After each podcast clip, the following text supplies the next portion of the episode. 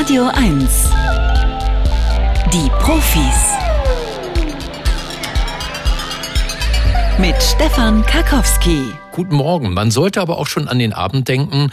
Dann stellen Sie sich vor, Sie stehen im Berghain auf der Tanzfläche und um 23.45 Uhr genau geht das Licht aus. Der Sound ist weg. Sie stehen im Dunkeln, als wären Sie bereits im Darkroom. Dabei wollten Sie da erst hin. Und dann ist auf einmal nichts mehr. Nichts geht mehr. Die Klimaanlage fällt aus, ja. Äh, Sie sehen nur noch vereinzelt kleine Lichter von Handyleuchten, die Glücklichen, die morgens den Akku aufgeladen haben. Und Sie wissen, heute ist der Tag, an dem das letzte deutsche Atomkraftwerk vom Netz geht. 23 20.45 Uhr. Achten Sie auf meine Worte. Wahrscheinlich wird es aber nicht ganz so schlimm werden. So, was haben wir für Sie heute? Das ist natürlich eines unserer Themen. Ein anderes ist die Menopause. Wir reden mal darüber, was passiert eigentlich bei Frauen in den Wechseljahren und was kann man dagegen tun. Da haben wir die Expertin dazu gewinnen können von der TU München, die uns da Bescheid sagt. Und wir haben wie immer das Scannerspiel. Da gibt's heute ein sehr interessantes Buch zu gewinnen. Äh, es heißt Stalin und der Apparat, die Organisation der Diktatur und die Psyche des Diktators. Fritz B. Simon hat's geschrieben, der sich fragt, äh, ob das Wiederauferstehen autoritärer Gesellschaften äh, bei Putin, bei Orban, bei Trump, bei Erdogan. Äh, woran liegt das? Ob sich da soziale Systeme eher psychischen Strukturen anpassen oder ob es umgekehrt ist? Wenn Sie das Buch lesen wollen, dann können Sie jetzt anrufen und sich bewerben beim Scannerspiel unter 0331 70 99 111. Der Scanner. Bringen Sie Licht ins Datendunkel. 0331 70 99 111. Boy Genius und Not Strong Enough. Guten Morgen, Heike. Hallo. Hallo, Heike ruft an aus? Aus Potsdam. Aus Potsdam, ja, da sind wir ja Nachbarn quasi. Finde ich gut. Hast war nur quasi, schon ein bisschen zu euch rauszufahren, alles klar. Ja, wo, wo ist das denn so ungefähr, wo du wohnst? Na, äh, am nördlichen Ende wohne mhm, ich. Mhm. Und hast du es gut da? Gefällt dir das? Lieb? Ja, das ist cool hier. Bist du Zugereiste oder gebürtige Potsdamerin? Nicht gebürtig, aber schon lange zugereist. Schon lange zugereist, na ist ja gut. Heike, ähm, schönes Buch heute, Stalin und der Apparat. Äh, und wir, du musst allerdings durch drei Fragen durchkommen. Für alle, die noch nie dabei waren, kann ich ja nochmal erklären. Also dieses Scannerspiel, da stellen wir Ihnen Meldungen aus der Welt der Wissenschaft vor und Sie müssen entscheiden, ob das wirklich stimmen kann, was wir Ihnen da erzählen, oder ob wir das vielleicht erfunden oder umgedreht ver verfälscht haben. Äh, meistens sind wir da aber relativ ehrlich, ne, Heike, oder? Naja, manchmal naja. ist es schon ganz schön tricky. du hast die schwierige Aufgabe, du musst durch drei Fragen durchkommen, bevor du das Buch hast. Mhm, ich hier, versuch's. Hier kommt Frage Nummer eins. Drogen machen kreativer. Psychologen aus Potsdam, Berlin und dem britischen Essex haben die weit verbreitete Annahme, dass Drogen die Kreativität fördern, wissenschaftlich überprüft. Für ihre Metastudie analysierten sie 84 internationale Studien aus den Jahren 2001 bis 2021. In den überwiegend psychologischen Untersuchungen wurde mit verschiedenen Methoden versucht, die Kreativität zu steigern. Dabei zeigte sich, dass die Einnahme psychedelischer Substanzen einen größeren Einfluss auf die Kreativität hat als zum Beispiel Trainingskurse oder Meditationsübungen. Rund 70 Prozent der Teilnehmenden verschiedener Studien waren nach dem Konsum nachweislich kreativer als ihre Vergleichsgruppen. Hm. Ach, das ist gemein. Ich habe das gelesen. Oder gehört. Wir hatten das letzte Oder, Woche bei den ja, Profis. Ja, keine Ahnung, kann auch gehört sein. Mhm. Und ich war überrascht über das Ergebnis. Ja. Also die Frage ist jetzt, machen die Drogen oder die Kurse kreativer, oder? Also die Frage ist, oder wir, die Behauptung ist, Drogen machen kreativer. Na, ich meine, das stimmt nicht. Tja, Heike. Und Dann damit. Ich schon raus? Nee, damit hast du vollkommen recht. Ah, ich wusste. Genau. War eine Metastudie, das heißt, die Wissenschaftler und Wissenschaftlerinnen haben sich ganz viele Studien zu den Themen angeschaut, mhm. haben geguckt, lässt sich da irgendein Beweis für finden und die haben gesagt, nee, das lässt sich eben nicht beweisen. Bei einzelnen Individuen kann man es nicht ausschließen, dass da irgendwas funktioniert, aber eine Regel kann man nicht draus machen. Die Einnahme von Drogen stellte sich tatsächlich als unwirksam heraus im Vergleich zu nicht drogennehmenden Kreativen. Hier kommt schon Frage Nummer zwei. Klimawandel führt zu mehr Home Runs im Baseball. In einer Studie haben Klimaforscher des Dartmouth College in New Hampshire untersucht, warum es beim Baseball heute mehr Home Runs gibt als früher, also Schläge, bei denen der Ball über die Spielfeldbegrenzung fliegt. Dazu analysierte das Team 100.000 Spieler der amerikanischen Baseballliga. Auch die Spielbälle, das Wetter und die Bedingungen in den Stadien wurden in die Untersuchung mit einbezogen. Das überraschende Ergebnis? Rund 50 Home Runs pro Jahr gehen auf das Konto der Klimaerwärmung. Die Forscher führen ihr Ergebnis darauf zurück, dass die Luft bei höheren Temperaturen weniger dicht ist. Dadurch verringert sich der Widerstand und die Bälle können weiter fliegen. Mhm. Oh Mann, steile These. Tja, wir sind ja nun alle keine Baseball. Auskenner. Ne? In den USA, nee, wirklich nicht. In, in den nee. USA hat, kann jeder mitreden, weiß sofort, welcher Verein gerade vorne liegt, weiß, was ein Home Run ist, was ein, ein Batter ist, ein Schlagmann. Und die haben auch die krassesten Studien und die krassesten Ergebnisse. Ja. Und Klimawandel führt zu mehr Home Runs im Basketball. Also ein Home Run ist, wenn es einem Schlagmann gelingt, infolge eines eigenen Schlages alle vier Bases abzulaufen und mit Erreichen der Home Plate einen Run zu erzielen. Ich werde das Spiel nie kapieren. Ich habe nur aus Wikipedia vorgelesen gerade. Naja, ich habe mir, ich gucke mir das manchmal hier an. Die spielen ja an der Uni manchmal. Mhm. Und, aber ich verstehe immer kein Wort. Aber das klingt so abgefahren, das glaube ich nicht. Das glaubst du nicht und das glaubst du nicht ist diesmal falsch. Ja, konnte man aber auch nur raten, würde ich mal sagen, weil das Ergebnis ist so verblüffend. Tatsächlich können selbst minimale Luftunterschiede die Flugstrecke des Baseballs beeinflussen. Erhöht sich die Temperatur um 1,8 Grad Celsius, dann steigt die Wahrscheinlichkeit für einen Home Run laut dieser Studie um ein Prozent. Heike, danke fürs Unfassbar. Mitspielen. Ne? Ich werde nur noch Ball, Bälle weit werfen, wenn es richtig heiß ist. Das andere tue ich nicht mehr. Schön, dass du bei uns warst, Heike. Alles klar. Schönes ciao. Wochenende. Ciao, ciao. So, dann haben wir hier Viktoria. Morgen, Viktoria. Guten Morgen. Guten Morgen. Von wo rufst du an? Aus Cottbus. Aus dem schönen Cottbus, aus dem Florenz Brandenburgs, was die Temperaturen angeht. Ist ja immer ein bisschen wärmer in Cottbus, ne? Ach so. Viktoria, machst du dir Sorgen um den Atomausstieg? Ähm, nein, eigentlich nicht. Eigentlich nicht. Hast du nicht Angst, dass heute Nacht das Licht ausgeht oder? Nee. Hm. Aber ich habe nachts auch nicht so oft Licht an. die dritte Frage ist die Abräumerfrage, denn danach gibt es das Buch und die kommt hier.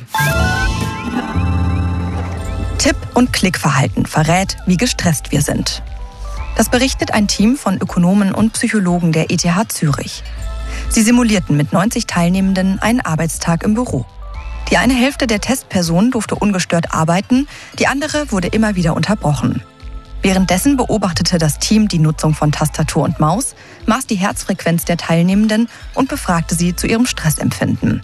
Es zeigte sich, wer gestresst ist, bewegt den Mauszeiger häufiger und unpräziser, tippt ungenauer. Kurz, er macht mehr Fehler. An diesen Indikatoren ließ sich die Stressbelastung der Teilnehmer noch besser ablesen als an der Herzfrequenz. Hm. Das, ich kann mir das tatsächlich gut vorstellen, muss ich sagen. Mhm. Aus eigener ja, Erfahrung? Ja, wenn ich zum Beispiel irgendwie, wenn ich in der Uni tippe und jemand redet mir dazwischen oder so, dann bin ich auf jeden Fall auch langsamer. Mhm.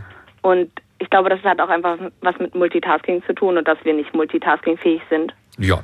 Deshalb würde ich sagen, das stimmt. Das war eine so gute Erklärung. Wäre blöd, wenn ich jetzt Nein sagen würde, aber es stimmt tatsächlich.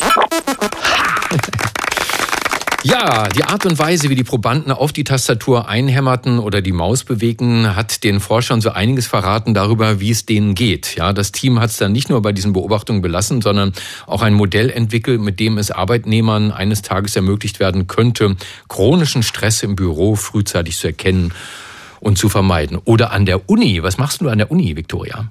Ähm, ich studiere Tiermedizin. Tiermedizin, das heißt, du wirst mal diejenige sein, zu denen äh, weinende Kinder gehen mit ihren Lieblingen und sagen, mein Hund ist in eine Scherbe getreten. Sowas? Ja, hoffentlich. Dann werde ich es hoffentlich fixen. War, war das immer der große Wunsch, Tiermedizin? Ja, ja, auf jeden Fall. Super, kann ich gut verstehen. Victoria, herzlichen Glückwunsch. Du hast ein tolles äh, Buch gewonnen, das nicht nur etwas aussagt über den äh, Diktator Stalin, sondern auch über Autokraten generell. Erschienen ist es im Karl Auer Verlag. 262 Seiten würden im Buchhandel knapp 35 Euro kosten. Stalin und der Apparat von Fritz B. Simon. Aber ich machte jetzt noch dieses Angebot. Der letzte Scan. Echte Profis gewinnen ein Jahresabo von Mare oder verlieren alles. Ne, du weißt, kannst jetzt aufhören, dann gehört das Buch dir, kannst noch eine Frage bekommen, dann hast du am Ende entweder Buch und Abo oder nix. Ich spiele weiter. Hier ich freue mich nämlich auch immer, wenn die Leute weiterspielen und noch eine Frage kommt. Sehr gut, hier kommt sie. Rückgang an Pinguinkot schadet dem Klima. Das haben Ökologen des Instituts für Meereswissenschaften im spanischen Andalusien herausgefunden. Mithilfe einer Drohne machten sie Luftaufnahmen einer Zügelpinguinkolonie in der Antarktis. Anhand der Bilder schätzten sie die Menge des Pinguinkots. Außerdem untersuchten sie einige Kotproben vor Ort und stellten einen sehr hohen Eisengehalt fest. Sie fanden heraus, wenn die Pinguinpopulationen immer kleiner werden, nimmt auch die Masse an Pinguinkot ab. Das wiederum ist ein Problem für das Klima, denn das im Kot enthaltene Eisen ist elementar für das Wachstum des CO2-bindenden Phytoplanktons an der Meeresoberfläche. Ja, sehr komplex, aber natürlich auch was für angehende Tierärztinnen. Äh, Rückgang an Pinguinkot, also je weniger Pinguinkot es gibt, das ist schlecht fürs Klima, behaupten wir.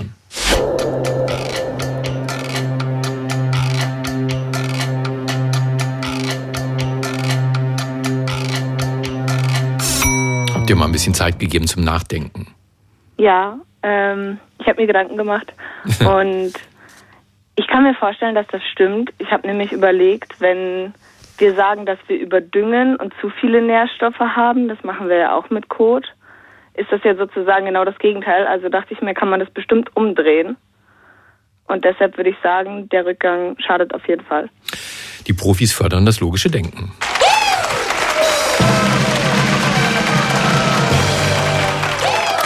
Ja, tolle Begründung. Stimmt hundertprozentig. Pinguinkot wird auch äh, nach der Verwesung auf dem Eis Guano genannt. Ist ein wichtiger Bestandteil des Ökosystems. Dadurch werden große Mengen an Eisen recycelt, schätzungsweise über 500 Tonnen im Jahr. Du hast recht, Viktoria. Danke fürs Mitspielen. Herzlichen Glückwunsch. Ich danke auch. Ne, alles Gute noch fürs Studium und äh, schönes Wochenende, vor allen Dingen jetzt nicht auflegen. Ne? Ja, danke ebenfalls. Mach's gut. Ciao, ciao. Sie haben es ja vielleicht mitgekriegt, diese Woche Millionen von äh, Kiffern in Deutschland sind gerade in den Wechseljahren. Ja, sie wechseln von der dunklen Seite des Strafgesetzbuches vom Illegalen ins Erlaubte. Auf jedem Balkon künftig drei Pflanzen für ein Halleluja. Legal. Übrigens äh, pro erwachsener Person, die bei Ihnen gemeldet ist. Ja, ich sag ja nur. Aber wahrscheinlich trifft es das Wort Zeitenwende besser, denn Wechseljahre, ja, damit sollte man nicht spaßen. Das ist bei Frauen alles andere als vergnügungssteuerpflichtig, weshalb meine mich beauftragt hat, mal einen Profi zu fragen, was passiert da eigentlich genau in den Wechseljahren und vor allem warum. Erklären kann uns das die Medizinprofessorin Vanadin Seifert-Klaus.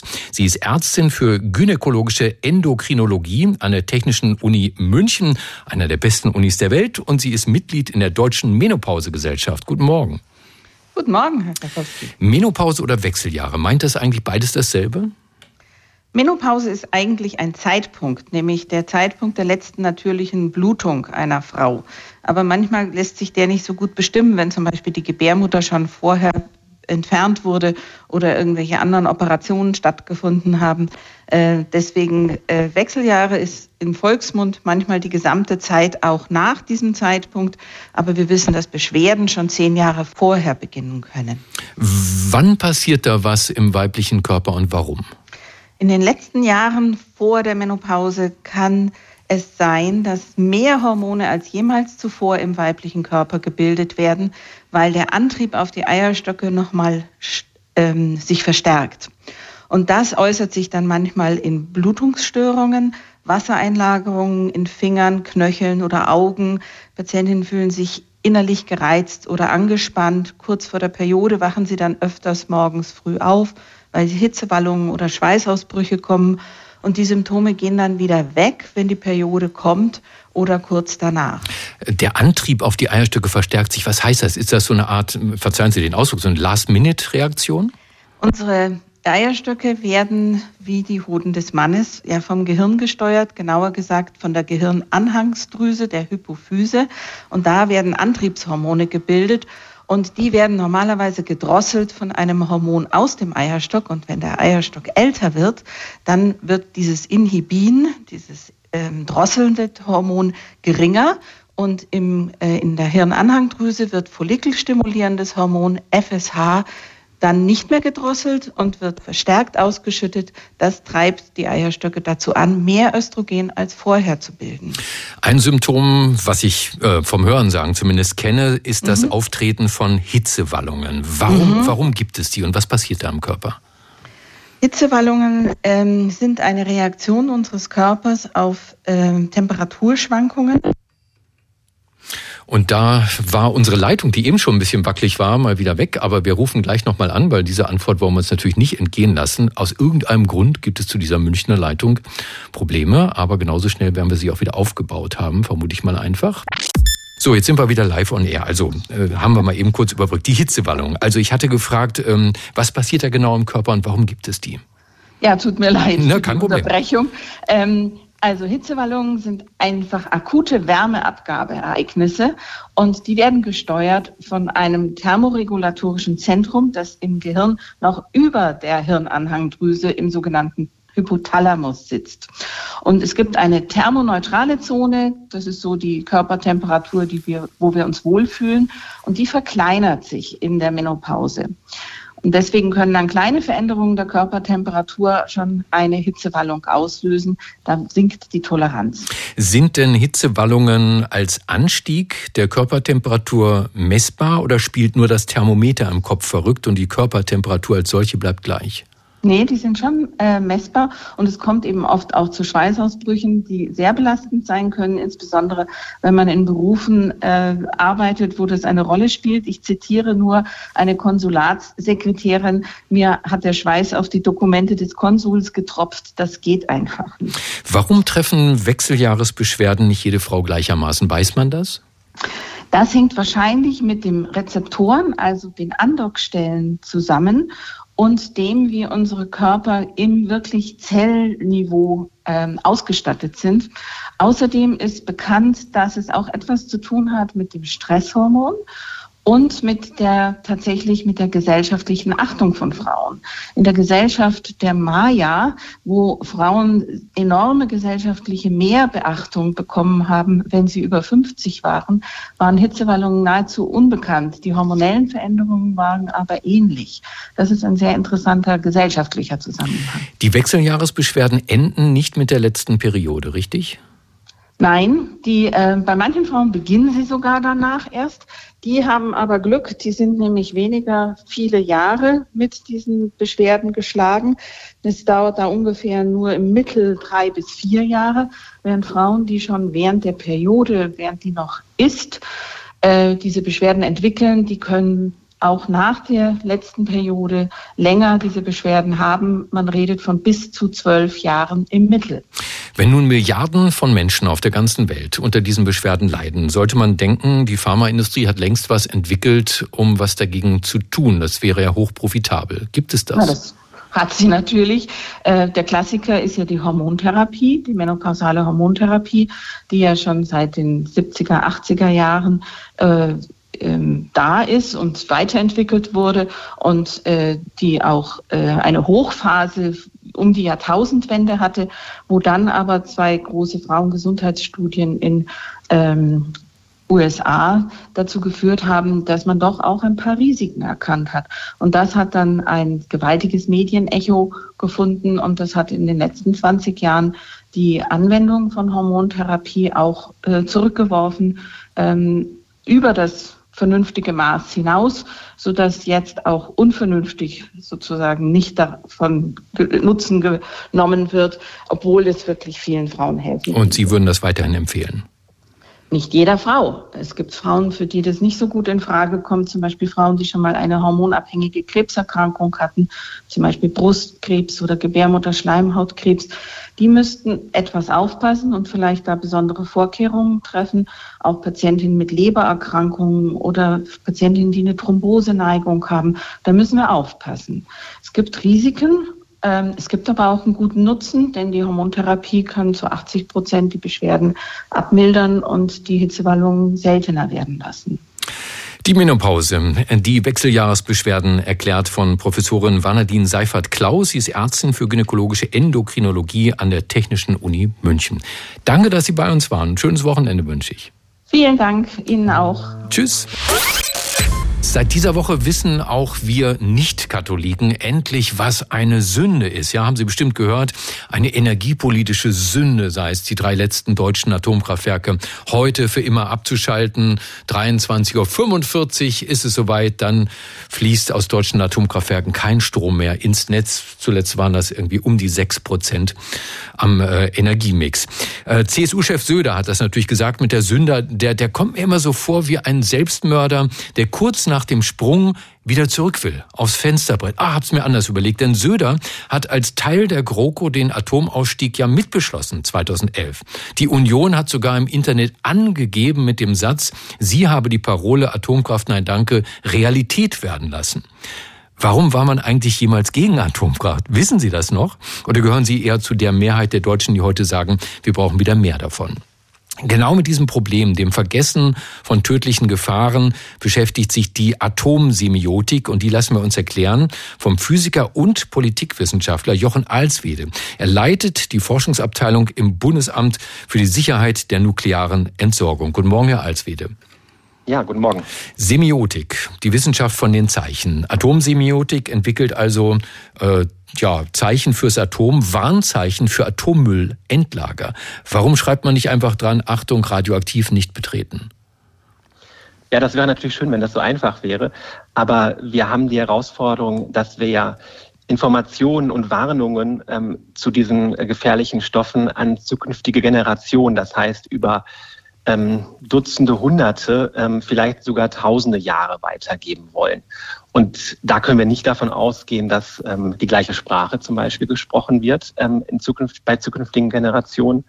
Und deswegen muss man sich ähm, in der Atomsemiotik die Frage stellen, wie können wir diese Informationen, auch diese Warnung eigentlich weitergeben, unabhängig auch von Schriftsprache und sie möglichst so verständlich machen, dass sie ja eben auch sozusagen von, von Generationen verstanden wird, die wir uns heute noch nicht im Detail vorstellen können. In gerade mal zwölf Jahren seit Fukushima scheinen Mehrheiten in Deutschland vergessen zu haben, wie gefährlich Atomkraft ist und Atommüll. Ähm, ich auch. Was genau ist eigentlich das nochmal das Gefährliche daran und wie lange ist das gefährlich? Ja, aus der Atomkrafterzeugung ähm, entstehen hochradioaktive Abfälle. Ähm, also aus den Atomkraftwerken ähm, entstehen Abfälle, die für im Prinzip im menschlichen Ermessen unendliche Zeiträume gefährlich bleiben, weil sie radioaktiv sind, also weil sie strahlen und damit Menschen und Erbgut schädigen und Umwelt schädigen. Deswegen müssen diese Stoffe sicher verwahrt werden. Ähm, und mit dem Ausstieg, der heute ähm, erfolgt, ist eben diese Aufgabe noch lange nicht gelöst. Die wird uns noch viele Jahrzehnte auf jeden Fall begleiten, dass wir ähm, diese Stoffe zunächst mal oberirdisch sicher lagern in oberirdischen Zwischenlagern und äh, dann aber auch möglichst zügig einen Endlagerstandort dafür finden müssen, äh, der eben diese Sicherheit für bis zu eine Million Jahre, das ist die gesetzliche Vorgabe, das Ziel, ähm, diese Sicherheit gewährleistet. Der, diese Sicherheit kann man natürlich nicht durch menschliche ähm, Bauwerke oder so etwas ähm, gewährleisten, sondern dafür braucht man diese tiefen geologischen Schichten und deswegen geht man eben in ein Endlager und äh, dafür ist letztendlich dann die Frage auch relevant, wie geben wir die Informationen über einen Endlagerstandort, über die Gefährlichkeit, die ähm, sozusagen im Untergrund schlummert, wie geben wir das an zukünftige Generationen weiter? Also wenn also ein Atommüllendlager bis zu einer Million Jahre lang bewacht werden muss, äh, zahlt diese Bewachung dann die Atomindustrie von ihren Milliardengewinnen? Ja, also für diese eine Million Jahre soll der Atommüll ja gerade nicht bewacht werden müssen. Deswegen eben geht man in, eine, in ein tiefengeologisches Endlager, das dann verschlossen wird, wo die ähm, Sicherheit durch die geologischen Barrieren hergestellt wird, man sich also nicht mehr um die Bewachung kümmern muss. Aber natürlich ist davor ähm, vieles äh, notwendig an Arbeiten, ähm, einen solchen Endlagerstandort zu finden. Äh, die entsprechende Endlagersuche ähm, wissenschaftsbasiert und ähm, mit Beteiligung der Öffentlichkeit läuft jetzt seit 2017. Ähm, und diese äh, Aufgabe, die wird uns auf jeden Fall noch ein paar Jahrzehnte beschäftigen, bis man einen Endlagerstandort dann gefunden hat und gebaut ähm, hat und äh, sicherlich dann auch äh, dauert es noch ein paar Jahrzehnte, bis das ähm, dann ähm, befüllt ist und verschlossen ist. Dafür hat die Atomindustrie tatsächlich ähm, Rückstellungen in einen, einen staatlichen Fonds eingezahlt. Nun, ähm, es gibt ja seit über 70 Jahren Atommüll, der anfällt, auch in Deutschland. Äh, stimmt es wirklich, dass es bis heute noch kein Endlager gibt, in dem dieser Atommüll dann für immer verfüllt werden kann? Es gibt weltweit noch kein Endlager für hochradioaktive Abfälle, das in Betrieb ist. Das ist richtig. Es gibt ein Land, Finnland, ähm, das jetzt ähm, ein paar Jahre vor der Inbetriebnahme eines solchen Endlagers steht für deren Abfälle, die sie aus der Atomkrafterzeugung haben. Ansonsten gibt es weltweit eben noch, noch keines, sondern unterschiedliche Projekte, unterschiedliche Stände. Ähm, aber wir haben eben noch keine keine ähm, Betriebserfahrung bisher mit einem solchen Dann komm, kommen wir wieder zur Atomsemiotik. Wenn wir dann ein Endlager haben und da wird dann der ganze Atommüll reingefüllt, da ist dann vielleicht, stelle ich mir so vor, gelben Fässern mit dem Radioaktivzeichen drauf. Warum macht man nicht einfach einen Deckel drauf, pflanzt einen Wald drüber und vergisst das Ganze? Ja, die Endlagerung hat die Idee ja, dass man möglichst eine Situation schafft, in der eben keine menschliche Bewachung, keine aktive Bewachung mehr notwendig ist. Auf der anderen Seite wollen wir aber auch, dass zukünftige Generationen wissen, was an einem Standort lagert, und zwar aus zwei Gründen. Erstens wollen wir verhindern, dass zum Beispiel auch unbeabsichtigt ähm, dort nochmal gebohrt wird oder ähm, nach Ressourcen gesucht wird und deswegen unbeabsichtigt eben so ein Endlager nochmal geöffnet wird. Dafür wollen wir eben natürlich zukünftige Generationen warnen. Und zum Zweiten möchten wir sie aber auch informieren, ähm, damit sie selbst auch äh, ja, bewusste Entscheidungen treffen kann, ob sie zum Beispiel noch mal anders mit dem Atommüll umgehen kann oder umgehen will. Es könnte ja der Fall eintreten, dass ähm, in ein paar hundert Jahren eine neue, neue Erkenntnis äh, da sind, wie man mit radioaktiven Abfällen umgehen kann oder äh, dass ein Endlagerstandort doch nicht so sicher ist, äh, wie ursprünglich gedacht dann sollen zukünftige Generationen alle Informationen haben, die sie brauchen, um dann fundierte Entscheidungen noch treffen zu können. Die Atomsemiotik sucht nach Mittel und Wegen, künftige Generationen in 100, in 1000, in 100.000, in einer Million Jahren immer noch zu warnen vor dem hochradioaktiv strahlenden Atommüll unter der Erde. Und mit dieser schwierigen Aufgabe beschafft sich unter anderem der Physiker und äh, Politikwissenschaftler Jochen Alswede vom Bundesamt für die Sicherheit der nuklearen Entsorgung. Danke, dass Sie bei uns waren. Gerne, vielen Dank. Schönes Wochenende. Wie ist das mit Parfums? Sind die eigentlich gerade noch angesagt, also sich so richtig äh, schön eindieseln vorm Ausgehen? Oder ist das gerade total out? Ich habe keine Ahnung. Ich mag das ja ganz gern bei anderen. Mich stört's eigentlich nur draußen in der Natur, wenn jemand mit einer Parfumfahne an mir vorbeigeht, an der noch das Preisschild hängt.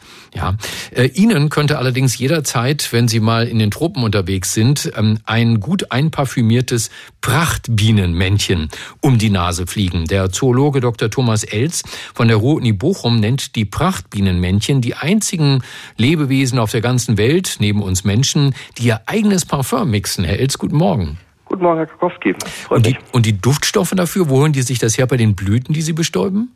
Ja, unter anderem, aber die gehen auch an Nicht-Blütenquellen, zum Beispiel vom Pilz infiziertes totes Holz oder rottende Früchte, teilweise sogar an Kot. Also nicht alles duftet immer so wirklich gut in unserer Nase. Aber ist denn der Grund, dass Sie dahin gehen, wirklich, weil Sie bestimmte Duftstoffe suchen oder ist das eher so ein Beiprodukt? Nee, die suchen aktiv diese Duftstoffe, um sie aufzusammeln mit einem speziellen Mechanismus und dann in ihren Hinterbeintaschen, da haben die so richtige Flakons drin, zu einem richtigen Parfüm zu kombinieren. Und das macht sie wirklich einzigartig neben dem Menschen. Beduften tun sich andere Tiere teilweise auch, aber so Zusammenstellen von Düften, das gibt's nur beim Menschen und bei den Prachtbienenmännchen. Wie genau läuft das bei denen ab? Sie haben diesen Flakon schon erwähnt. Also die haben an den Vorderbeinen haben die so Haarbüschel, damit äh, rubbeln die den Duft quasi ab ähm, und dann benutzen sie die Mittelbeine, um das Ganze dann, also diese Haarbüschel auf den Vorderbeinen, auf den Hinterbeinen auszuwringen quasi und dann wird der Duft über Kapillarkräfte in diese Hinterbeintaschen reingesaugt und dann erst wieder beim Balzverhalten der Bienen äh, rausbefördert. Sie wollten nun rausfinden, warum macht das Prachtbienenmännchen das? Will es andere Männchen beeindrucken oder Weibchen anlocken?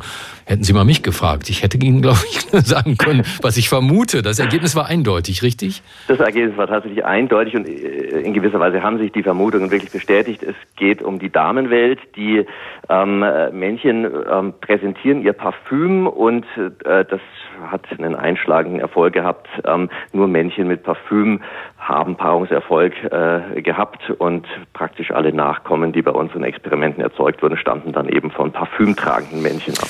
Spektakulär ist, glaube ich, nicht das Ergebnis. Das hätte man sich denken können, aber Ihr Versuchsaufbau, mit dem Sie das bewiesen haben, woher wissen Sie, also wie haben Sie das rausgefunden, ob Bienendamen eher auf parfümierte Bienenmänner stehen? Genau, wir haben die manipuliert, die Parfümladungen. Wir haben natürliches Parfüm von freifliegenden Prachtbienenmännchen mit kleinen äh, Glasröhrchen quasi gemolken und dann im Experiment es einem von zwei Männchen, die gegeneinander angetreten sind, in die Hinterbeintaschen hinein appliziert. Also wir haben sozusagen bei gleichaltrigen Männchen ein Männchen geschaffen, was Parfüm trägt und das andere eben nicht. Und ähm, naja, äh, den äh, Vaterschaftserfolg, den haben wir dann über genetische Methoden rausgefunden. Die Weibchen, die durften sich im Käfig eben paaren und fortpflanzen und wir haben dann deren Nachkommen mit äh, bestimmten genetischen Methoden untersucht und genetisch den Vaterschaftstest dann gemacht und es waren halt dann äh, fast ausschließlich die äh, parfümtragenden Männchen. Also Sie mussten nicht die ganze Zeit bei der Kopulation der Prachtbienen zuschauen, wie man Nein. das kennt von Naked Attraction und anderen Genital-Dating-Shows? Genau, das muss man nicht. Das ist tatsächlich auch sehr schwierig, weil jedes äh, Prachtbienenweibchen paart sich nur ein einziges Mal in ihrem Leben, sodass Paarungen insgesamt sehr selten zu beobachten sind, was auch äh, ein Problem war, weshalb das so lange gedauert hat, dass äh, das jetzt so belegt werden konnte. Für mich ist natürlich ähm, die Frage wichtig, was hat denn Frau Biene davon, dass sie Männchen auswählt mit viel Parfum, außer bei der Paarung Duft in der Nase, was natürlich angenehm sein kann. Also und, und welchen evolutionären Vorteil bietet das vielleicht auch für die Bienen Nachkommen, dass Papa beim Zeugungsakt parfümiert war? Ja, möglicherweise liegt es daran, ähm, dass äh, Nachkommen von einem Parfümmännchen abstammende Nachkommen bessere Gene haben. Sie müssen sich das so vorstellen, die Bienen sind ja Sammler, Sammlerinnen. Ähm, sie sammeln Nektar, Pollen etc., Nestbaumaterial und ähm, die wollen natürlich bei ihren Töchtern, bei ihren Nachkommen dann eben auch diese Qualitäten haben. Und ein Männchen, das eben durch den Besitz eines komplexen, tollen Parfüms gezeigt hat, äh, dass es ein guter Sammler ist, ist möglicherweise auch ein guter genetischer Vater für die eigene Nachkommenschaft. Ist ja auch irgendwie besser als ein dickes Auto kaufen, ne? Ist äh, quasi dasselbe auf Prachtbienenart. freue mich sehr über diese Forschung. Danke, dass Sie uns die nahegebracht haben. Der Zoologe Dr. Thomas Elz von der Ruhr-Uni Bochum hat herausgefunden, warum Prachtbienen ihr eigenes Parfum mixen, nämlich um die Prachtbienenweibchen zu beeindrucken. Herr Elz, danke dafür und schönes Wochenende noch. Vielen Dank Ihnen auch. Tschüss. Tschüss. Affen machen manchmal Dinge, die wir Menschen uns nicht unbedingt erklären können. Zum Beispiel gibt es wohl offensichtlich jede Menge YouTube-Videos, auf denen man sehen kann, dass Menschen Affen sich um die eigene Achse drehen und zwar in einem irren Tempo. Äh, warum machen die das? Um ganz bewusst schwindig zu werden und Rauschzustände zu erreichen? Das wäre vielleicht eine naheliegende Idee, aber warum fressen die dann nicht einfach vergorene Früchte, so wie wir, wenn wir Wein trinken? Große Frage, große Studie. Angeschaut hat sich das jemand, der der äh, sich ungern zum Affen machen lässt. Er ist Mitglied des Komitees des IG Nobelpreises für kuriose wissenschaftliche Forschungen, Vorsitzender der Deutschen Dracula-Gesellschaft und der bekannteste Kriminalbiologe der Welt. Dr. Marc Benecke, live auf Radio 1, die Profis. Uga, uga, uh, uh, uh, lieber Marc. You spin me round like a record, äh, lieber Stefan. Ja, yeah, was war das? Ähm, von wem war das nochmal? Tier, nee, Tears for Fears nicht. Nee, nee, liebe, nee. liebe Hörerinnen und Hörer, bitte senden Sie. Wir sind alt, wir ja, sind dement. Ja, ja, ja. Nee, nee, ich finde das noch raus. Also ähm, erstmal wusste ich nichts davon, muss ich auch nicht, weil so oft bin ich nicht bei, äh, bei YouTube unterwegs. Ähm, dass es auch Affenvideos gibt bei YouTube. Ich dachte immer, das ist, ist äh, Dead and Alive war das die Band, ne? Mit Spin Mirror. danke, richtig. Ja, genau. Korrekt. 85 war das. Gerade schön gegoogelt. Ähm, dass es äh, nicht nur Katzenvideos gibt bei YouTube, sondern auch Affenvideos. Sind die denn in der Regel aufgenommen in zoologischen Gärten, weißt du das, oder in der ja, freien Wildbahn? Genau, das ist, da triffst du direkt ins Herz der äh, gar nicht so großen Studie, aber trotzdem sehr schönen Studie. Ähm, sie haben nämlich gesagt, äh, also erstens wollen wir natürlich die Tiere nicht dazu verleiten, indem wir da jetzt denen irgendwelche Belohnungen geben. Das ist schon mal totaler Mist. Zweitens will man generell auch nicht mehr in zoologischen Gärten äh, überhaupt Versuche mit den Tieren machen. Also das ist mittlerweile auch schon verpönt äh, zum Glück. Und deswegen hat, äh, haben die Kollegen und Kolleginnen Videos von draußen gesucht. Da gibt's mittlerweile sehr, sehr viele, weil die Touristen und Touristinnen durch die Gegend gurken und natürlich auch am letzten Ort der Welt irgendwas filmen und dann bei YouTube einstellen. Das hat ja schon andere schöne Studien ermöglicht, zum Beispiel wie lange Tiere ihre Blase entleeren oder in welche Richtung sie dabei stehen. Und 23 so, Sekunden. So ja, genau, das sind alles so Studien, die äh, dadurch begünstigt wurden durch nicht gewollte äh, Mitwirkung der Öffentlichkeit. Und ähm, direkt auf deine Frage zu kommen, warum fressen die nicht Früchte? die sie alkoholisieren, das tun die Tiere, aber man hat das aus die, weil die Studie gefragt hat, möchten die Tiere mit Absicht in einen Dizzy-Zustand kommen? Also möchten die wie Menschen die Nähe zu Gott spüren oder möchten die, haben die einfach nur Spaß daran oder möchten die über ihre Umwelt was erfahren oder eine Einheit mit der Umwelt und so? Und deswegen hat man die Früchte rausgenommen, weil es könnte sein, dass die gar nicht gerne betrunken sind, sondern nur an den hohen Gehalt an Fruchtzucker und an den hohen Kaloriengehalt von Alkohol wollen. Und dass die Tiere nehmen das nur als möglicherweise unerwünschte Nebenwirkung in Kauf, dass sie dabei betrunken werden. Das, deswegen hat man die Früchte beiseite gelassen und lieber mal geguckt, ob die sich im Freien, äh, ohne dass irgendwelche menschliche Einwirkung außer das Filmen besteht, ob die sich an Lianen und anderen Seilen, eventuell auch in äh, zoologischen Gärten, wo sie aber dann nicht gestört werden, sondern wo sie in Ruhe gelassen werden. Das konnte ich hier nicht rauskriegen aus der Studie, aber es sind auf jeden Fall auch Freilandaufnahmen dabei, ähm, wie schnell sie sich da drehen, weil da weiß man sicher, dass es ihnen schwindlig wird, nämlich dadurch, dass sie sich hinterher fast immer hinsetzen oder sogar das Seil oder die Liane loslassen müssen, weil sie nicht mehr können. Also daran sieht man, dass sie wie, wie Menschen, denen sie ja sowieso fast ununterscheidbar ähnlich sind, dass bei denen dieser Zustand auftritt. Und ähm, zunächst mal die, äh, die rohen Daten. Sie machen im Schnitt 5,4 Drehungen, also Orang-Utans, Gorillas, Schimpansen und Bonobos. Als nächstes werden jetzt noch andere, nämlich Gibbons untersucht, aber das läuft gerade erst. Also 5,4 Drehungen, aber dreimal hintereinander, also ungefähr 15 Drehungen mit 1,4 Umdrehungen pro Sekunde. Es gibt aber auch Ausnahmen, zum Beispiel manche Tiere haben bis zu 28 Mal sich im Kreis gedreht und teilweise auch noch viel schneller, nämlich bis zu 3,3 Umdrehungen pro Sekunde oder einmal sogar fünf Umdrehungen pro Sekunde. Und äh, gerade Orang-Utans, die können das super schnell. Das hängt auch damit zusammen, dass die sich noch mit den Füßen festhalten können, während das die äh, Gorillas zum Beispiel nicht machen. Die Gorillas leben ja nicht in den Bäumen und die benutzen dann ihre Füße auch nicht so gerne, wenn sie sich am Seil drehen. Also da ist schon ganz schön was los. Und ähm, das ist deswegen überhaupt veröffentlicht worden und nicht nur so eine kleine Seitenbeobachtung, weil bei Menschen bekannt ist, dass die beim Drehen eben diese Zustände bekommen, dass sie auf einmal ein Naturerlebnis haben oder glauben, sie sind besessen oder dass sie mit Gott oder Heiligen, je nachdem wer zuständig ist, in Austausch treten können. Ähm, das kennt man aus den Trance-Tänzen. Und da gibt's richtig viele. Ich habe vorhin mal nachgeguckt, ich wusste das gar nicht. Es gibt ja aus Afrika natürlich Voodoo und so, aber es gibt auch zum Beispiel den Kando Mble, der nach Brasilien gekommen ist, über die Sklaven. Ähm, die aus Afrika kamen. Ähm, dann gibt es in Sibirien Schamanen, die diese Drehtänze machen.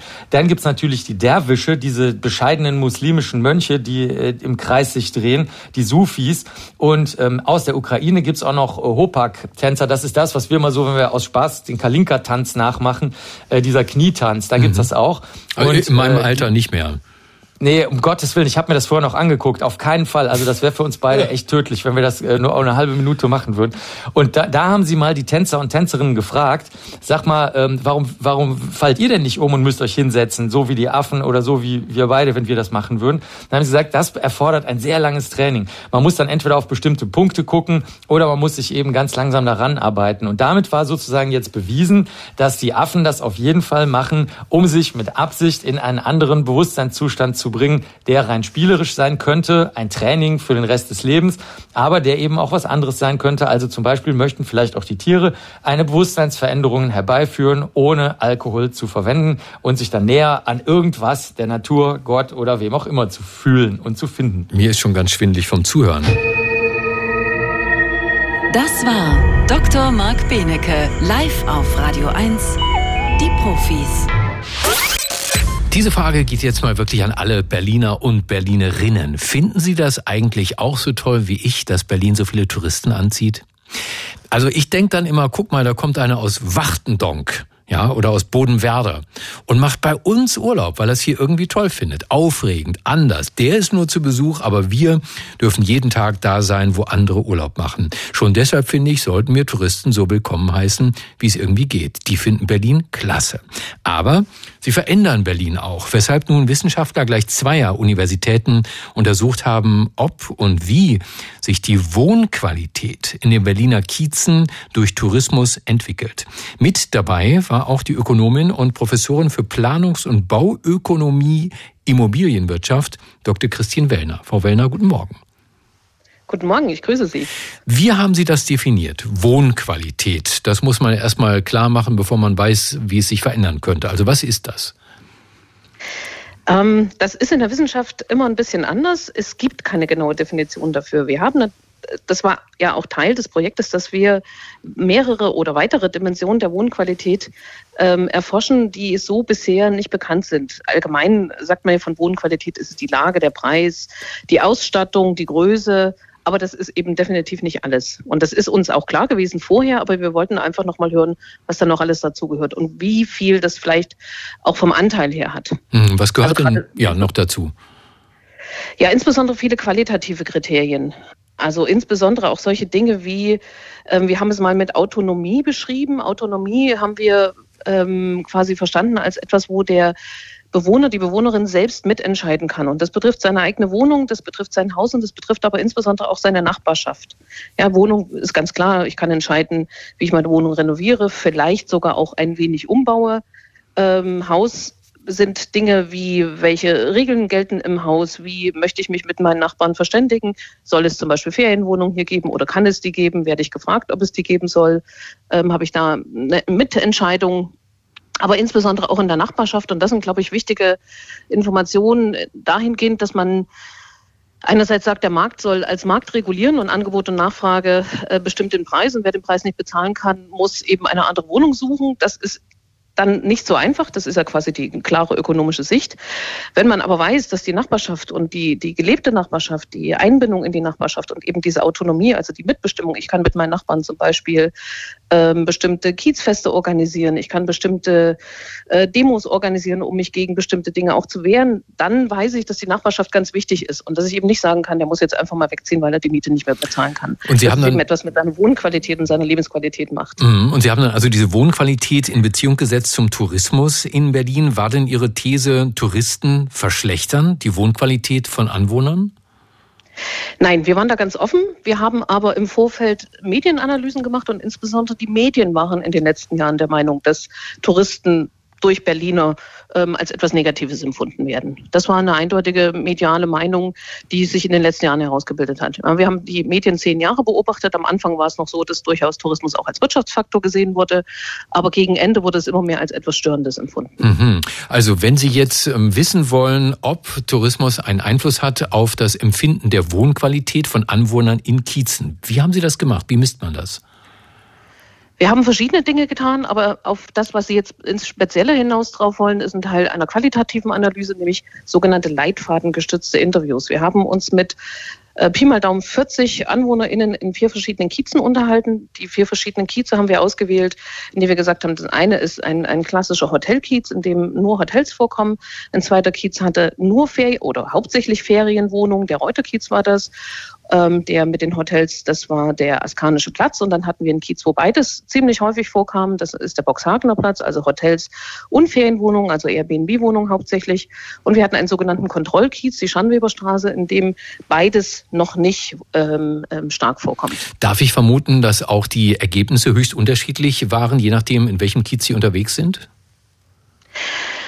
Ähm, ja und nein. Also ja, sie haben sich unterschieden, aber gar nicht mal unbedingt immer nur nach dem Kiez, sondern auch teilweise im Kiez selbst. Also auch in einem Kiez haben wir sehr unterschiedliche Antworten dazu bekommen. Und das hat hauptsächlich auch etwas mit der persönlichen Einstellung dazu zu tun und auch mit der, sag ich mal, mit der wirtschaftlichen Kraft dieser Person. Mhm. Aber ja, es gab sicherlich Tendenzen in den verschiedenen Kiezen. Also wenn jetzt die Befragten das einordnen sollten, wie der Tourismus ihren Kiez oder ihre Wohnqualität verändert, haben Ihnen denn die Befragten verraten, woran sie einen Touristen erkennen? Ich meine, der unterscheidet sich ja in der Regel nicht von einem Anwohner. Weil, genau so ist es. Ne, man weiß ja nicht, wer einem gerade vor die Haustür pinkelt, kann ja auch der Nachbar sein. Äh, absolut. Und das ist ein ganz, ganz wichtiger Punkt. Ich was ist denn ein Tourist? Ist ein Tourist, die, die Sie gerade genannt hatten, die aus irgendwelchen Kleinstädten Deutschlands kommen? Oder ist es vielleicht auch der Spanier oder ist es gar ähm, der Spandauer, der im Reuterkiez dann feiern geht?